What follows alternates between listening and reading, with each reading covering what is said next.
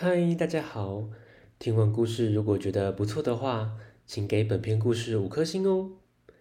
往下滑，在资讯栏的地方有节目的留言连结，有想听的故事都可以留言告诉我们哦。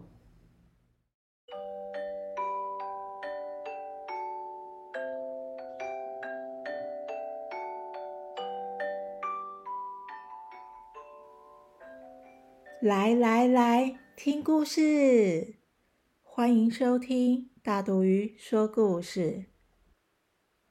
今天要分享的绘本是《一日国王》，作者郑素润，由联经出版。有个小鞋匠，整天抱怨自己很不幸，好羡慕国王吃得好，住得好。没想到他真的变成国王了，是在做梦吗？听故事喽。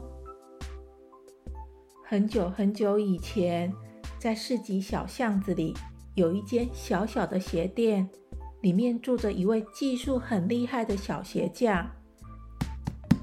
小鞋匠做的鞋子非常坚固，小鞋匠做的鞋子非常漂亮。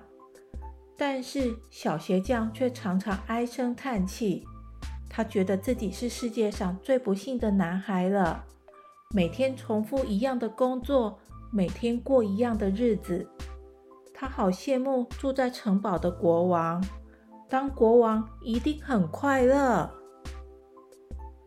有一天，小鞋匠又叹气了，嘴里开始碎碎念：“唉。”我是世界上最不幸的男孩了。这时，有位从来没见过的客人走到他面前。你为什么说你很不幸啊？看看你做的鞋子多美！别安慰我了，这个工作又无聊又没有价值。要是让我当一天的国王，那该有多好啊！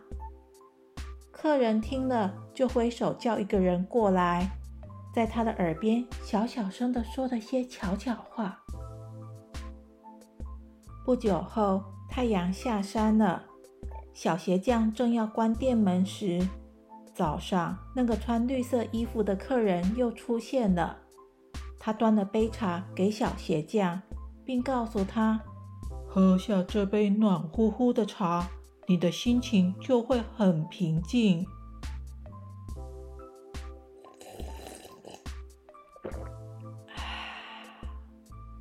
小鞋匠大口的喝下这杯茶，渐渐睡着，进入甜美的睡梦中。接着，有人将小鞋匠背到了皇宫。一觉睡醒，小鞋匠有点糊涂了。嗯？咦，我在哪啊？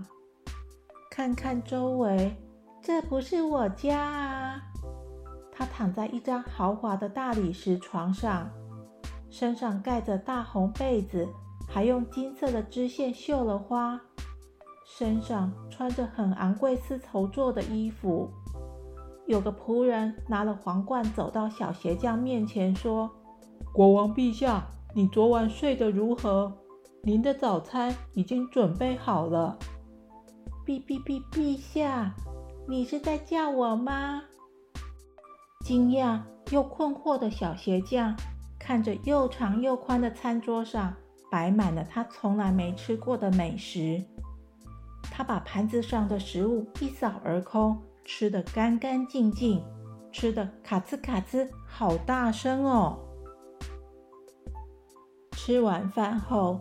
仆人告诉他：“国王陛下，用餐过后，请您休息一下。”小鞋匠坐在椅子上，高大的椅子又蓬松又柔软，好舒服哦。不久之后，开始播放音乐，美丽的女子在前面跳舞。小鞋匠觉得自己简直在天堂啊！我好开心当国王啊！如果只是一场梦，希望永远都不要被叫醒。又过了一会儿，小鞋匠得主持国政会议，和大臣们开会。一开始，小鞋匠还蛮高兴的，耸耸肩膀，坐挺了，清清喉咙，要大家开始发表。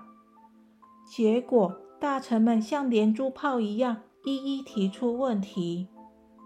有人说：“国王陛下，太久没下雨了，干旱严重，我们快没食物吃了。”有人说：“国王陛下，人民要求要减少税金。”又有人说：“国王陛下，我们国库快没钱用了。”大臣们争相报告，小鞋匠觉得头好晕哦。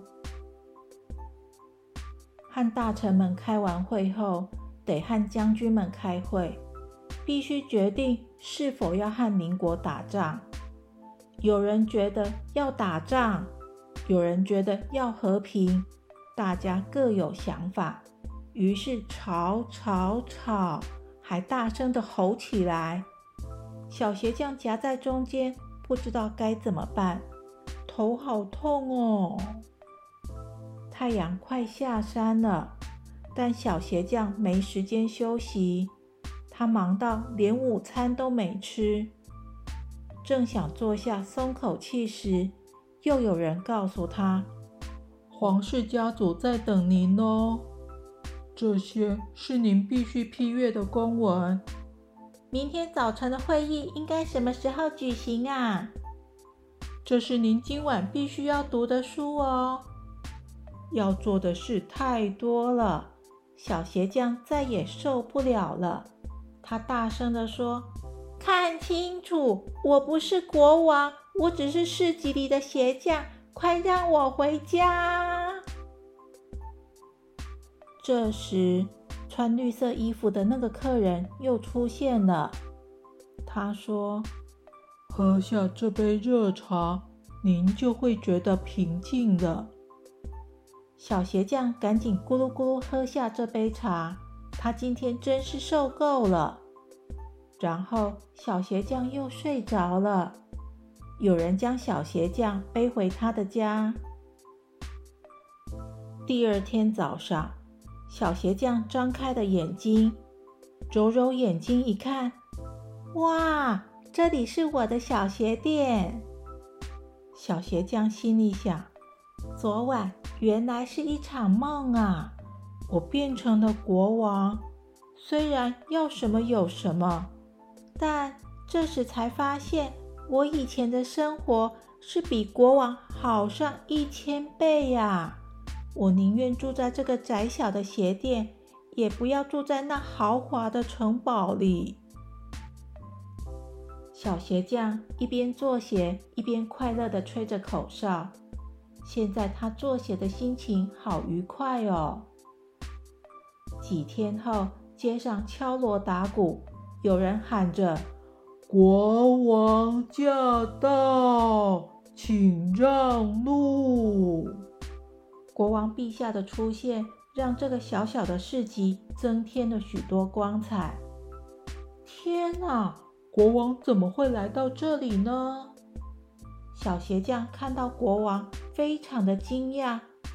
啊，你不就是那个请我喝茶的人吗？国王对他眨眨眼，并说：“听说啊，你是这个市集里最会制鞋的男孩。从现在开始，请你替我做鞋。我希望我穿的鞋子是像你这样开朗的男孩制作的。”咦，小朋友，国王还写了一封信给小鞋匠哦，赶快去找书看。故事结束，谢谢大家的收听，我们下次见，拜拜。